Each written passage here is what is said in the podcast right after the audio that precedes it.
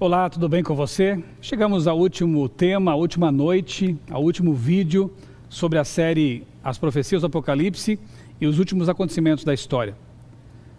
Passamos aqui vários domingos estudando juntos o livro do Apocalipse, o último livro da Bíblia, e nós entendemos, creio que entendemos claramente, que a intenção de Deus foi nos dar esperança, de mostrar que no fim do túnel existe uma luz, e essa luz é a volta de Jesus. Eu agradeço de coração aqui as igrejas que estiveram conectadas conosco, igrejas da Austrália, Estados Unidos, Europa, irmãos por todo o mundo acompanhando essa série. Eu espero que as lições que aprendemos possamos guardá-las no coração, na mente, e que essas verdades maravilhosas, essas promessas maravilhosas, nos conduzam até o fim da história, até a volta de Jesus. Hoje, o último tema, a volta de Jesus, os mil anos e a eternidade. Como sempre temos feito, vamos conversar com Deus, vamos pedir que o Espírito Santo, o mesmo Deus que inspirou João há dois mil anos, nos dê entendimento, ilumine nossa mente, para que possamos compreender essa última mensagem da série sobre o Apocalipse. Feche os olhos, vamos falar com o nosso Deus. Amado Deus, nosso Pai, nosso Criador, mais uma vez estamos aqui para estudar a Tua palavra, abrir Tua palavra e te pedimos, Senhor, entendimento para que possamos compreender a Tua mensagem e colocá-la em prática em nossa vida diária. Enche-nos de esperança, que o mesmo Espírito Santo que auxiliou João lá na ilha de Pátimos esteja conosco agora, esteja com nossos amigos espalhados pelo mundo e que possamos realmente sentir o toque de Deus, o toque de Jesus em nossa vida, nos convidando para uma mudança, para uma entrega e um preparo para encontrar com Ele. É em nome do Senhor Jesus que nós te pedimos essas bênçãos e as agradecemos. Amém. Eu quero convidar você então a abrir sua Bíblia, acessá-la, se você preferir, em Apocalipse capítulo 19. E nós vamos ler aqui os versos 1 a 9 e depois os versos 17 a 21. Finalzinho do livro do Apocalipse, lemos assim: Depois dessas coisas, ouvi no céu uma como grande voz de numerosa multidão, dizendo: Aleluia! A salvação e a glória e o poder são do nosso Deus porquanto verdadeiros e justos são os seus juízos, pois julgou a grande meretriz, que corrompia a terra com a sua prostituição, e das mãos dela vingou o sangue dos seus servos. Segunda vez disseram Aleluia, e a sua fumaça sobe pelos séculos dos séculos. Os vinte e quatro anciãos e os quatro seres viventes prostraram-se e adoraram a Deus, que se acha sentado no trono, dizendo: Amém, Aleluia saiu uma voz do trono exclamando: Dai louvores ao nosso Deus, todos os seus servos e os que o temeis, os pequenos e os grandes. Então ouvi uma como voz de numerosa multidão, como de muitas águas e como de fortes trovões, dizendo: Aleluia! Pois reina o Senhor nosso Deus, o Todo-Poderoso. Alegremo-nos, exultemos e demos-lhe glória, porque são chegadas as bodas do Cordeiro cuja esposa a si mesmo se ataviou, se enfeitou, se preparou. Pois lhe foi dado vestir de linho finíssimo, resplandecente e puro, porque o linho finíssimo são os atos de justiça dos santos. Verso 9. Então me falou o anjo: escreve, bem-aventurados aqueles que são chamados à ceia das bodas do cordeiro, o jantar do casamento. E acrescentou: são estas as verdadeiras palavras de Deus. Agora pule para os versos 17 a 21. Diz assim o texto: Então vi um anjo posto em pé no sol e clamou com grande voz, falando a todas as aves que voam pelo céu, pelo meio do céu: Vinde, reuni-vos para a grande ceia de Deus, para que comais carnes de reis, carnes de comandantes, carnes de poderosos, carnes de cavalos e seus cavaleiros, carnes de todos quer livres, quer escravos, tanto pequenos como grandes. Verso 19: E vi a besta e os reis da terra, com os seus exércitos, congregados para pelejarem contra aquele que estava montado no cavalo e contra o seu exército. Mas a besta foi aprisionada, e com ela o falso profeta, que com os sinais feitos diante dela seduziu aqueles que receberam a marca da besta e eram os adoradores de sua imagem. Os dois foram lançados vivos dentro do lago de fogo que arde com enxofre. Os restantes foram mortos com a espada que saía da boca daquele que estava montado no cavalo. Todas as aves se fartaram com as suas carnes. Bem, vamos começar com uma coisa boa aqui, né? Depois falar dessa ceia tétrica que é a das aves. A primeira ceia é a do casamento, o casamento do cordeiro, o casamento do noivo com a sua esposa, que se preparou para essa grande ocasião. É bom a gente entender um pouquinho como eram os casamentos nos tempos bíblicos, nos tempos de João. Algumas coisas aqui para a gente entender o que era um casamento naquele tempo, quais as diferenças em relação com os casamentos de nosso tempo. Primeiro, o noivo em potencial ia até a casa do pai da futura noiva para formalizar o noivado. Então ele conversava com o pai e ali formalizava o noivado. Segundo, depois que pagava o dote, e isso representava realmente o valor tremendamente grande que a mulher tinha naquele tempo. Para o noivo ninguém pagava dote, mas ela sim. Era como se o pai estivesse entregando um tesouro maravilhoso, algo muito precioso. E aquele rapaz que tinha interesse de cortejá-la e de é, casar-se com ela, precisava entender que ela valia muito, tanto para o pai quanto para Deus. Então, o noivo pagava o dote, ele e a noiva eram considerados, a partir daí, legalmente casados, mas não moravam juntos ainda. Ainda não podiam viver juntos. Terceiro, o noivo voltava então para a casa do pai dele, a fim de preparar o lugar no qual ele e a noiva viveriam depois. Quarto, a noiva ficava na casa do pai, do pai dela, e se preparava para o casamento. Quinto, quando os preparativos terminavam, tanto do, da parte do noivo quanto da parte da noiva, ele voltava à casa do pai da noiva e era então feita a festa do casamento, realizada a festa do casamento, a grande festa. E finalmente, ele levava a noiva para o lugar que ele havia preparado e passavam então a viver juntos. Assim era o casamento nos tempos bíblicos. Havia um compromisso. O noivo voltava para casa, preparava tudo, para que depois então ele voltasse formalizasse o casamento e levasse a noiva para sua casa, para o local onde ele havia preparado. Isso é muito bonito porque o cenário, o contexto cultural das bodas do cordeiro é esse aí, justamente. Né? Então, quando Jesus fala lá em, João 14, 1 a 3, aquela promessa maravilhosa: Não se turbe o vosso coração, creides, eu vou colocar na linguagem hoje, né? Não fique com o coração pesado, com o coração angustiado. Creiam em Deus, creiam também em mim. Na casa de meu pai há muitas moradas. O meu pai, eu vou para lá, preparar tudo. E quando eu estiver preparado, eu vou voltar para receber vocês, para que onde eu estou, vocês também estejam. Essa é a linguagem de um casamento nos tempos bíblicos. Jesus já formalizou o contrato na cruz. Jesus já nos comprou, o dote foi o sangue dele. Agora falta o quê? ele voltar, realizar o casamento e as festa, a festa, a grande festa, vai ser no céu.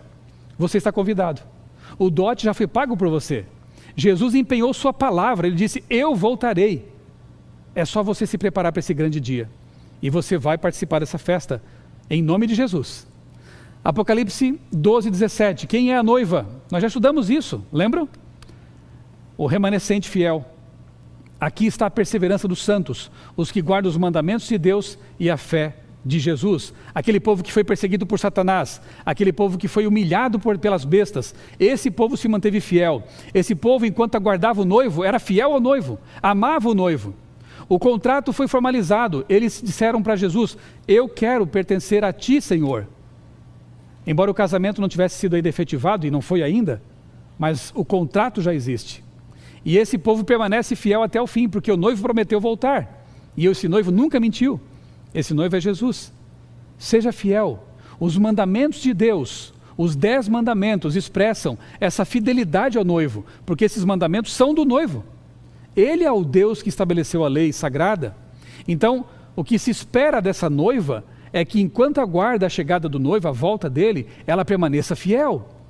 Ela aguarde não se relacionando com outros deuses, isso é prostituição espiritual. Ela aguarde não tendo relação com a besta, mas ela fique firme, apesar de toda oposição, apesar de toda perseguição. Você lembra que na leitura nós vimos aí dois tipos de ceias, não é? Dois tipos de jantares. Há o jantar do casamento do cordeiro e há a ceia das aves. Mas a ceia das aves é horrível. É aquele momento em que os ímpios são destruídos e seus cadáveres simbolicamente são comidos pelas aves de rapina, pelos urubus, pelos corvos. Eu pergunto a você: de que ceia você quer participar?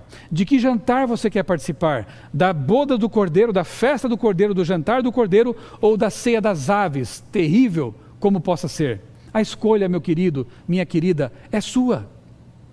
Quando Deus usa a linguagem, você já aprendeu isso no Apocalipse, quando Deus usa uma linguagem pesada como essa da ceia das aves, é porque Ele não quer dourar a pílula, é porque Ele quer que nós entendamos que o assunto é sério, salvação com isso não se brinca.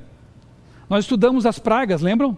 Quando nós estudamos sobre as sete últimas pragas, nós vimos ali uma linguagem pesada, mas é Deus gritando, é Deus usando o seu megafone dizendo: Filho, acorda, esse caminho é perigoso. Você tem que sair desse caminho, filho, de pecado, e você tem que se voltar para mim.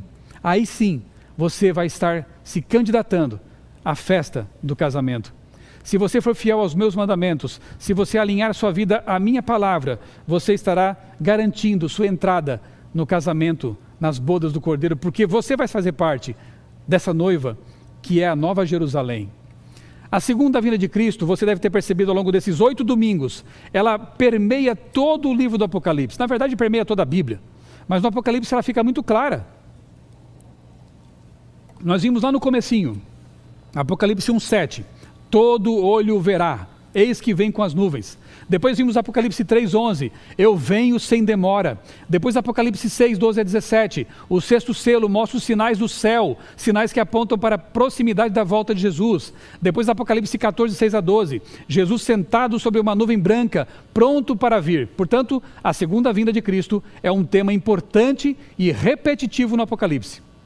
Aqui, no capítulo 19, o assunto é tratado de forma mais extensiva. Ela vai sendo pontilhada ao longo do livro, mas no capítulo 19, aí sim, João se detém exclusivamente, praticamente só, sobre o assunto da volta de Jesus, das bodas do Cordeiro. Quatro nomes aparecem ali nesse capítulo, nomes para Jesus, olha que interessante. No verso 11 aparece fiel e verdadeiro. Ele é o noivo, ele é fiel, esse noivo é fiel. Jesus nunca traiu a sua noiva, Jesus nunca vai trair os seus filhos, porque ele é Deus e a sua palavra é a verdade. Ele é chamado então no verso 11 de fiel e verdadeiro. No verso 12 é chamado de ninguém conhecia, um nome que ninguém conhecia. Estranho, né? Verso 13, ele é o verbo de Deus. João aqui repete algo que ele fala também no evangelho. Ele é o verbo eterno de Deus, o logos. No verso 16, ele é o rei dos reis e senhor dos senhores. Nesses quatro nomes diferentes para Jesus, nós vemos dois atributos próprios de Deus. Ele é transcendente e ele é imanente, ou seja, ele é um Deus incompreensível. Verso 12: ninguém conhecia. Ele tem um nome que está acima de todos os nomes. Ele é o Criador do universo, ele é o Todo-Poderoso. Porém, ele também é imanente. Ele se revela, ele está conosco, porque ele é o Verbo, porque ele é fiel e verdadeiro, porque ele é o Rei dos Reis e Senhor dos Senhores. Então, Deus, ao mesmo tempo que é incompreensível, ele se faz compreender. Ao mesmo tempo que ele é infinito, ele se coloca em nossa dimensão para que possamos compreendê-lo. Esse é o nosso Deus maravilhoso. O Criador se fez homem em Jesus. E assim o Logos, o Verbo eterno, habitou entre nós, se revelou a nós. A Bíblia e o Apocalipse, de modo muito especial, são a manifestação desse Deus todo-poderoso, transcendente, mas que se torna imanente em Sua palavra. Ele se revela em Sua palavra, ele se mostra claramente ao ser humano por meio da revelação escrita. Eu louvo a Deus por esse presente. E eu espero que nesta série você tenha compreendido o tesouro maravilhoso que é a palavra de Deus. Esses nomes aparecem no capítulo 19. Agora vamos para o capítulo 20, versos 1 a 9. Ali nós encontramos o famoso milênio bíblico. Capítulo 20, vamos ler aqui os versos 1 a 9 e depois o verso 14. Abriu sua Bíblia? Está com ela na mão? Pode ser no celular, pode ser no tablet, pode ser em papel. O importante é ter o texto com você. Vamos ler aqui? Versos 1 a 9. Então vi descer do céu um anjo que tinha na mão a chave do abismo e uma grande corrente. Ele segurou o dragão, a antiga serpente, que é o diabo e Satanás, e o prendeu por mil anos. Lançou-o no abismo, fechou e pôs selo sobre ele, para que não mais enganasse as nações, até que se completassem os mil anos. Depois disso, é necessário que ele seja solto por pouco tempo. Vi também tronos, e nestes se sentaram aqueles que, aos quais foi dada a autoridade de julgar. Vi ainda as almas dos decapitados por causa do testemunho de Jesus, bem como por causa da palavra de Deus, tantos quantos não adoraram a besta, nem tampouco a sua imagem, e não receberam a marca na fronte, na mão, e viveram e reinaram com Cristo por mil anos. Nós já estudamos esse assunto da marca, né? Da, do selo de Deus e da marca da besta. Você já sabe disso. Os restantes dos mortos, portanto, não aqueles que se ressuscitaram na volta de Jesus, o restante dos mortos não reviveram até que se completassem os mil anos. Esta é a primeira ressurreição, bem-aventurado e santo é aquele que tem parte na primeira ressurreição. Sobre esses, não tem poder a segunda morte, não tem autoridade a segunda morte. Pelo contrário, serão sacerdotes de Deus e de Cristo e reinarão com ele mil anos. Quando, porém, se completarem os mil anos, Satanás será solto de sua prisão e sairá a seduzir as nações que há nos quatro cantos da terra. Gog e Magog, aqui o profeta usa um, nomes que estão lá em Ezequiel, né? porque eu já disse a vocês que o Apocalipse é o livro mais judaico do Novo Testamento. Ele usa muitos símbolos do Antigo Testamento, você já viu isso ao longo dessa série. A fim de reuni-las para a peleja. O número dessas é como a areia do mar. Infelizmente, os perdidos serão em grande número também. Assim como há grande multidão dos salvos, também haverá muita gente que escolherá é, o caminho da perdição. É uma pena isso. Verso 14: Então a morte e o inferno foram lançados no lago de fogo.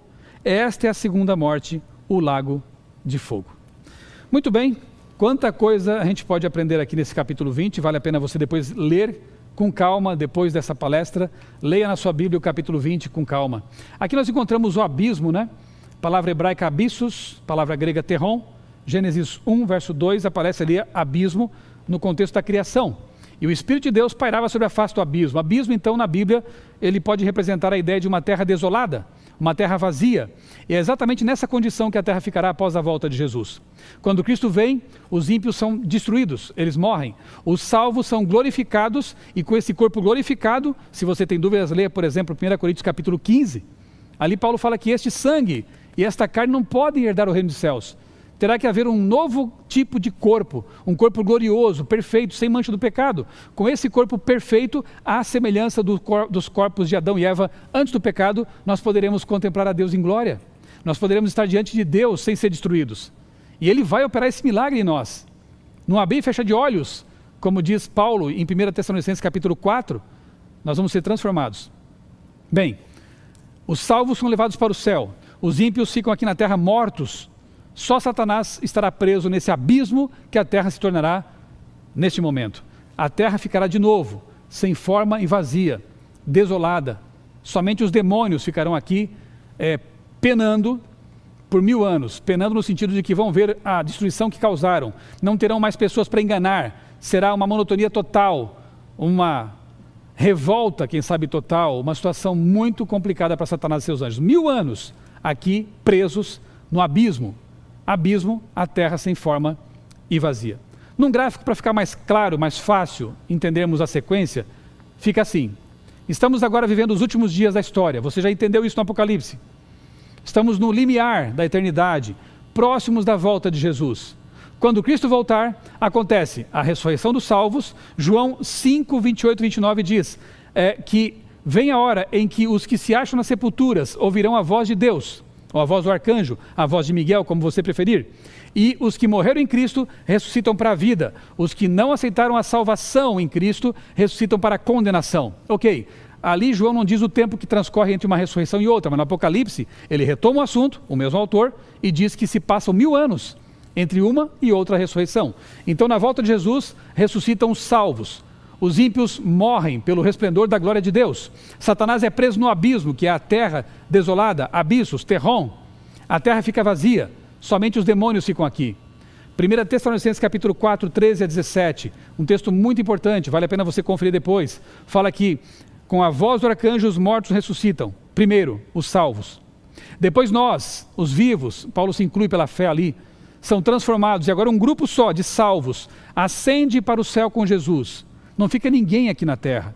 Por mais que algumas, alguns filmes e livros e ficções por aí ensinem coisas diferentes, pela Bíblia, a Terra não tem mais ser humano vivo.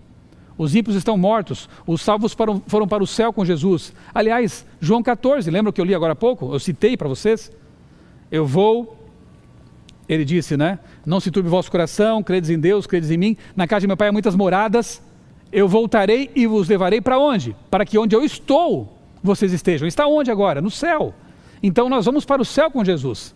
Pelo menos por mil anos. Cristo vem à terra, segunda vinda, leva os salvos. Vamos para o céu, uma viagem espacial de férias por mil anos a bordo da nave espacial Cidade, maravilhosa, tremenda, chamada Nova Jerusalém. E nesse período, os salvos ficam no céu, viajando pelo universo, os ímpios permanecem mortos na terra, Satanás continua preso aqui e a terra tem um descanso, digamos assim, de mil anos. Desolada, vazia, escura. Acabam-se os mil anos. Aí o que diz a Bíblia? acontece a terceira vinda de Cristo, agora com todos os salvos a bordo da cidade, retornam à terra, acontece a segunda ressurreição dos ímpios, Satanás é solto.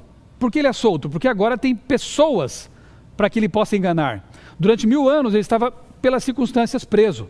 É mais ou menos quando um pedreiro, por exemplo, diz assim: Olha, hoje eu não posso ir trabalhar porque está chovendo. Eu estou preso, eu estou amarrado. Ele está amarrado? Não, as circunstâncias o amarram. Ele não pode trabalhar. Satanás não estará preso por correntes literais. Que correntes podem prendê-lo? Satanás estará preso por uma série de circunstâncias, e a maior delas é a falta de seres humanos para ser tentados. Mas quando acontece o, mil, o, o, fim dos mil anos, os ímpios ressuscitam, Satanás tem liberdade de enganar novamente, é o que ele vai fazer. Ele vai pegar esse povo todo, vai enganá-los com alguns discursos e vai dizer: a culpa é daqueles que estão na cidade, vamos invadi-la. E é dito então que desce fogo do céu consome os ímpios, Satanás, e isso na Bíblia é chamado de segunda morte. Aniquilação. Malaquias diz que os ímpios se tornarão como cinzas debaixo dos pés dos justos. Ou seja, não há nenhuma ideia de inferno eterno na Bíblia, isso é uma concepção pagã. A Bíblia fala que existe a segunda morte, que serão lançados no lago de fogo, vão queimar por algum tempo para realmente sofrer a punição por sua maldade, mas depois disso, acabou. Aliás, Apocalipse 21 fala que Deus enxugará dos olhos toda lágrima. E não haverá mais o que? Choro, nem clamor, nem dor, porque essas coisas passaram. Se houvesse o um inferno a queimar para sempre, haveria dor, haveria choro. Mas não vai haver mais. Tudo o que foi ruim passou. Essa chaga mortal do pecado vai ser apagada.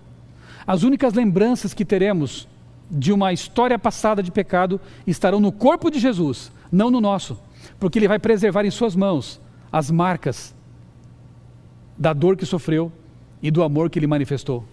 As marcas estarão nele, não em você, nem em mim.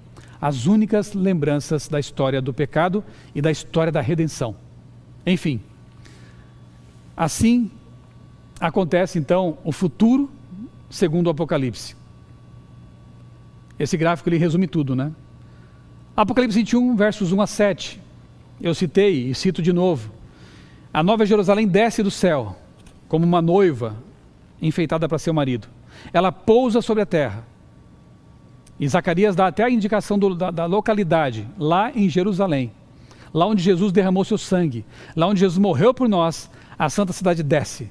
O Monte das Oliveiras se fende e ali ela pousa. Uma cidade que tem muitos quilômetros, milhares de quilômetros de extensão de lado a lado é um, quadrango, é um quadrado perfeito. Muros altíssimos. É de um ouro transparente, base de pedras preciosas, lindíssima. Deve ser uma coisa maravilhosa aquilo que nos aguarda. E ali os salvos é, têm o seu apartamento de luxo. Sabe, segundo a Bíblia, você vai poder, vai poder construir uma casa de campo e vai ter um apartamento na Santa Cidade. Sabe o que maravilha pensar? Eu estou na minha casa que eu construí lá em algum local né, da Nova Terra e de repente dá aquela saudade de Deus e eu penso, eu vou passar uma semana no meu apartamento que é meu lá, Deus me deu, eu vou ficar bem pertinho do meu Deus. E você vai lá, passa uma semana com o seu Deus no apartamento que Ele te deu. Pensa, se alguma coisa nesse mundo é, é, é melhor que isso, se não vale a pena trocar tudo por essa esperança.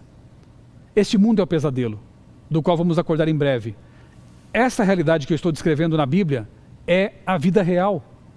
Você prefere o pesadelo ou a vida real? Eu prefiro a vida real. Não é sonho, não é ilusão. Deus empenhou Sua palavra. Sabem, ali é mencionada a árvore da vida. Essa árvore da vida está lá em Gênesis capítulo, capítulos 1 a 3. Nós perdemos acesso a essa árvore, nós perdemos acesso à salvação. Ao, ao símbolo da vida eterna, que é o fruto da vida. Mas Apocalipse diz no finalzinho desse livro que nós vamos ter acesso de novo a essa árvore. Pensa, se Adão e Eva não existiram, se a história do pecado, segundo o livro do Gênesis, é uma ficção, uma alegoria, como alguns pensam e relativizam, que árvore é essa que o Apocalipse promete para os redimidos? Também é uma ilusão? É por isso que nós, adventistas criacionistas, cremos que Gênesis relata uma história real e Apocalipse também relata uma esperança real. Aquela árvore perdida vai ser dada de volta aos salvos. Aquilo que nós perdemos no Éden vai ser resgatado, vai ser restaurado após os mil anos. Essa é a promessa. E aí Gênesis se une ao Apocalipse e a história é fechada, a história é completada. E aquilo que era o câncer, chamado pecado, vai ser extirpado para todo sempre. Como é bom saber disso. Isaías 65, 17, 18 falam ali da nova Jerusalém, da nova terra, das condições das quais os salvos vão desfrutar. Lá no capítulo 66, 22, 22 e 23, é dito que até o sábado será guardado na nova terra. Sabia disso? O mesmo sábado que Adão e Eva guardaram no Éden, voltará a ser guardado lá no novo Éden. E deveria ser, ter sido sempre guardado aqui na terra, esse símbolo do poder criador de Deus. Lá no céu, lá na nova terra, de mês em mês, e essa reunião mensal alguns entendem como sendo o momento em que vamos comer do fruto da árvore da vida, porque diz a Bíblia que ele é dado de mês em mês. E de semana a semana, no sábado, todas as pessoas vão se reunir para adorar a Deus. Quem sabe num desses sábados o próprio pregador vai ser Jesus Cristo. Já pensou ouvir um sermão de Jesus? Incrível, maravilhoso vai ser. Ali é dito que o leão vai pastar com o cordeiro não haverá mais medo, os animais não terão mais medo do ser humano, o ser humano não terá mais medo dos animais, a natureza estará novamente em harmonia. Você poderá brincar com os leões, com qualquer tipo de animal que você imaginar, porque eles vão ter alegria de conviver com o ser humano, como acontecia antes do pecado. Essas são as promessas da Bíblia. É nisso que eu creio. E é para lá que eu quero ir. Estamos aqui de passagem. Sabem, se nós esquecermos as promessas desse livro, o que, que sobra? Eu vou expor aqui rapidamente para vocês os cenários do fim segundo a ótica naturalista, não bíblica, de alguns cientistas, alguns pensadores.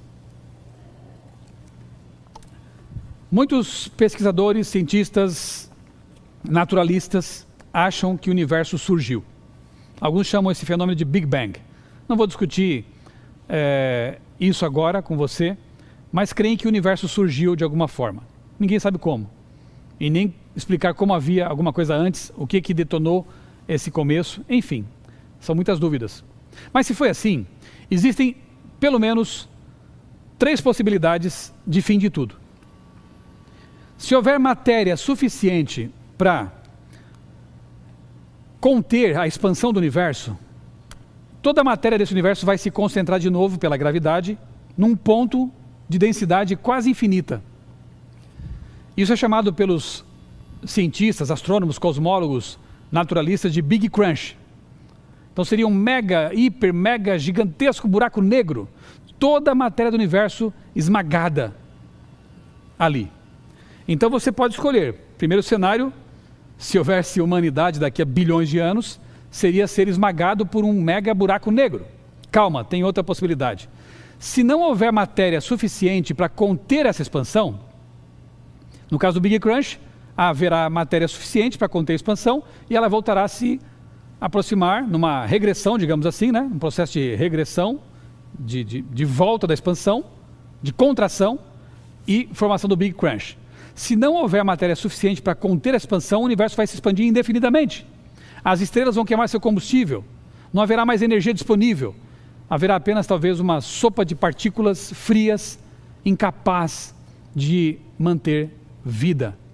Então o cenário 2 é morrer no universo congelado sem vida. Tá bom para você? Calma, tem uma terceira possibilidade. A terceira é a seguinte: sabe que as estrelas têm seu ciclo de vida? Algumas que são supermassivas explodem como supernovas, pelo menos essas são as é, conjecturas aí da, da, da, cosmologia, da astronomia, não é? E estrelas que não têm tanta matéria assim, elas acabam expandindo, quando queimam boa parte do seu hidrogênio, depois elas colapsam e se tornam estrelas anãs. É o caso do nosso Sol. Segundo alguns cientistas, o nosso Sol daqui a 5 bilhões de anos, ele vai se expandir e nesse processo ele vai engolir Mercúrio, Vênus, Terra, Marte, vai torrar esses planetas, depois vai se colapsar, vai colapsar e se tornar uma estrela anã. Então a terceira possibilidade para você, ou para aqueles que estiverem vivendo aqui há bilhões de anos, daqui a bilhões de anos, é morrer torrado pelo Sol. Qual você preferiu? Esmagado num buraco negro? Morto num universo frio e inerte? Ou torrado pelo Sol? Lamento, mas são esses os cenários. A pessoa realista, que sabe essas coisas, que pensa sobre isso, acaba perdendo toda a esperança. Porque daqui a alguns bilhões de anos, se nós não nos destruirmos primeiro, tudo o que nós fizemos, todas as nossas realizações, todas as nossas grandes construções, as pirâmides, a Torre Eiffel, a Estátua da Liberdade, tudo isso vai virar poeira. Não haverá uma lembrança de que nós passamos por aqui. Essa é a esperança ateísta. Esse é o futuro daqueles que não têm Deus. Mas como eu creio na revelação de Deus, como eu creio nesse livro, que se demonstrou tão confiável ao longo de tantos séculos e milênios, a arqueologia o confirma, as profecias o confirmam. Eu creio nisto. A volta de Jesus. Cristo virá, ele vai consertar todas as coisas, ele vai restaurar esse planeta, vai recriá-lo e nos dar de presente. Você poderá habitar para sempre nesse planeta restaurado. O universo não terá fim, porque Deus, ele é o mantenedor do universo. Ele não só criou o universo e a vida, ele é o mantenedor de tudo isso. Apocalipse 21, de 1 a 3, que promessa maravilhosa. A santa cidade vai descer do céu. E é dito ali que ele vai recriar todas as coisas. E não haverá mais morte, nem pranto, nem dor, nem clamor, porque essas coisas primeiras passaram. E eis que tudo se fará novo. Eu creio nisso. E se eu não crer nisso, a desesperança, o desespero, a falta de sentido para a vida se instalam. Aí é aquela máxima que embala as pessoas: comamos e bebamos, porque amanhã morreremos. É só o que sobra. Graças a Deus não é assim. Graças a Deus esse Deus empenhou Sua palavra e vai voltar. Apocalipse 22 agora, vamos ler o último capítulo do Apocalipse. Chegamos então ao grande finale. O 22 é a continuação do 21, na verdade, né? 22, versos 1 a 4. Abra sua Bíblia comigo e vamos ler então as últimas palavras do livro do Apocalipse. Então me mostrou o rio da vida, o rio da água da vida, brilhante como cristal, que sai do trono de Deus e do Cordeiro. No meio da sua praça, de uma a outra margem do rio, está a árvore da vida, que produz doze frutos, dando seu fruto de mês em mês, como eu disse, e as folhas da árvore são para a cura das, dos povos, para a manutenção da saúde eterna. Nunca mais haverá qualquer maldição, nela estará o trono de Deus e do Cordeiro. Os seus servos o servirão, contemplarão a sua face, o seu rosto, e na sua fronte está o nome dele. Agora, versos 20 e 21. Agora sim, as últimas palavras do Apocalipse. Aquele que dá testemunho dessas coisas diz: Certamente venho, sem demora. Amém. Vem, Senhor Jesus. A graça do Senhor Jesus seja com todos. Amém? Você vê aqui Jesus, aquele que revelou a visão para João no dia do Senhor, no sábado, dizendo: Eu venho sem demora. E João dizendo: Vem logo, Senhor Jesus, eu não aguento mais de saudade. Esse tem que ser o nosso sentimento, meus queridos. Saudade de Jesus. Vem, Senhor Jesus. Maranata é a palavra grega aqui. João queria muito reencontrar seu amigo, seu Salvador, aquele que prometeu e cumpriu que um dia voltaria para ele, apareceu em Pátimos para consolá-lo. Aquele que tem sede, venha e beba, é o convite da Bíblia. O Espírito Santo e a noiva que é a igreja dizem: venha, se você tem sede.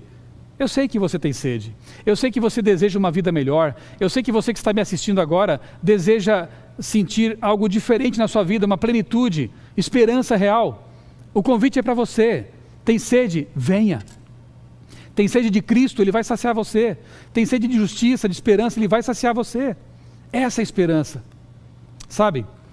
Ellen White escreveu coisas maravilhosas no livro Grande Conflito, e eu recomendo para você esse livro. O Grande Conflito, um clássico do século XIX. Coisas como esta aqui. Ali, na eternidade, mentes imortais estudarão com deleite, com prazer que jamais se fatigará, as maravilhas do poder criador, os mistérios do amor que redime. Ali, os mais grandiosos empreendimentos poderão ser levados avante, alcançadas as mais elevadas aspirações, as mais altas ambições realizadas. Se você pensava que o céu seria monótono, tocando arpinha em cima das nuvens, você está enganado. A Bíblia garante que nós vamos ter sensações reais no céu, vamos construir coisas, vamos crescer, aprender. Está aí. E surgirão ainda novas alturas a atingir, novas maravilhas a admirar, novas verdades a compreender, novos objetivos a aguçar as faculdades do espírito, da alma e do corpo.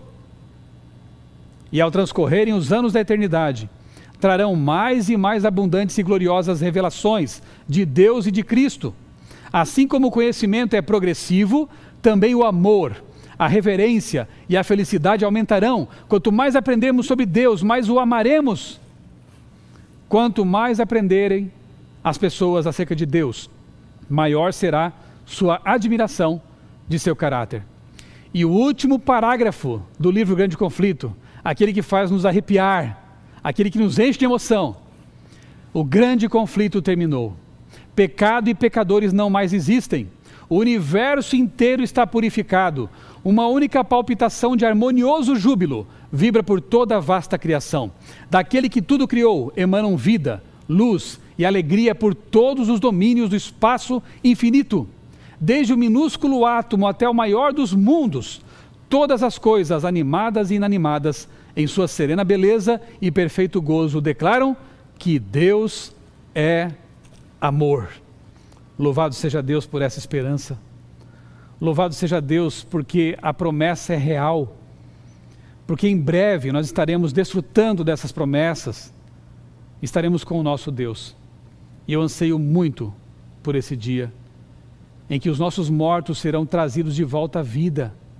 Nossos queridos que foram, partiram, estão dormindo no pó da terra, inconscientes do que está acontecendo neste mundo. Se morreram em Cristo, vão sair da sepultura para nunca mais morrer. Eu quero muito rever meu pai.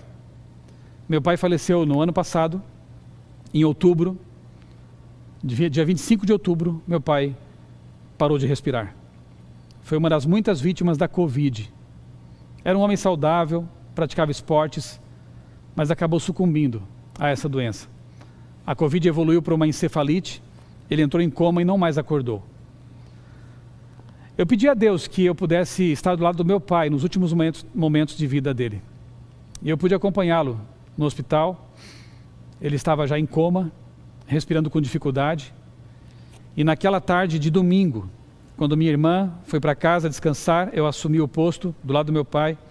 Eu costumo dizer que eu fui privilegiado por ter uma única ovelha sob meu cuidado como pastor durante pelo menos três dias. Foi o meu pai. E naquela tarde, quando eu estava ali do lado dele, eu fiz o culto com meu pai, eu orei com meu pai, coloquei músicas da igreja para ele ouvir. Ele estava inconsciente, em coma. Eu só pedi a Deus que alguma coisa chegasse até a mente dele. Eu falei dessas promessas para meu pai. Eu disse, pai, não tenha medo, fica tranquilo. Deus está cuidando de tudo. O Senhor está nas mãos de Deus. Eu estava sentado ao lado dele, lendo um livro, quando eu percebi que ele abriu os olhos Fazia muito tempo que ele não tinha essa, essa reação. Ele abriu os olhos. Eu me levantei rapidamente, segurei a mão do meu pai e repeti tudo para ele: Pai, fica em paz. Deus está com o Senhor. Deus já salvou o Senhor. Eu tenho evidência de que meu pai entregou a vida a Jesus nesses últimos momentos. E ele mansamente parou de respirar e morreu. Eu pedi para Deus que ele morresse comigo, que poupasse minhas irmãs, minha mãe desse momento. Foi fácil? Não foi fácil. Foi muito difícil. Mas eu tive paz naquele momento e fiquei do lado dele até o fim, na certeza de que eu vou ter meu pai de volta. Eu confesso para você que eu tinha um sonho como pastor de batizar o meu pai. Eu não consegui realizar, esse sonho. Mas aconteceu algo interessante, porque o batismo Entenda isso, você tem que passar por isso. O batismo é como uma morte para a velha vida e o ressurgimento daquele túmulo de água para uma nova vida. É complicado você sepultar alguém na terra para simbolizar a nova vida. Então Jesus, ele institui o batismo nas águas. Ele passou por isso também como adulto, consciente, como alguém que cria. Eu não pude fazer isso com meu pai, mas eu fui a última pessoa a empurrar o caixão dele para o jazigo. E eu pensei na hora, eu estou batizando meu pai, porque um dia ele vai levantar daí, ele vai sair desse local. E sabe, aquele jazigo lá em Criciúma, Santa Catarina, um local muito triste, porque lá está a minha avó, lá está o meu irmãozinho que morreu antes de eu nascer, Marcelinho, quatro anos de idade, quatro meses de idade, ele faleceu no hospital. Lá está meu irmão, resto, os restos mortais do meu irmão estão lá. Para meu pai ser colocado ali naquele jazigo, naquela gaveta mortuária, o corpo da minha avó foi exumado, colocado numa sacola e ficou do lado do meu pai ali, aquela sacola. Eu soube com os meus parentes que a última pessoa que meu pai viu antes de, a minha avó viu antes de falecer foi meu pai. Ele entrou no quarto e ela faleceu. Agora você pensa na surpresa que a minha avó vai ter quando Jesus voltar. Meu pai estará ali do lado dela. Foi a última pessoa que ela viu e a primeira que ela vai ver na ressurreição. Aquele jazigo que hoje é muito triste, onde estão lá meus parentes queridos. No dia da volta de Jesus vai ser o local mais feliz deste mundo. Porque o meu pai vai receber no colo, de volta, o filhinho que ele perdeu para a morte, primeiro filho. Porque a minha avó vai encontrar de volta o filho dela. E eu, minha mãe e minhas irmãs vamos reencontrar os nossos queridos. Sabe, se eu não tivesse a esperança da Bíblia, se eu não tivesse a certeza de que esse livro aqui é a palavra de Deus, eu não teria esse conforto no meu coração.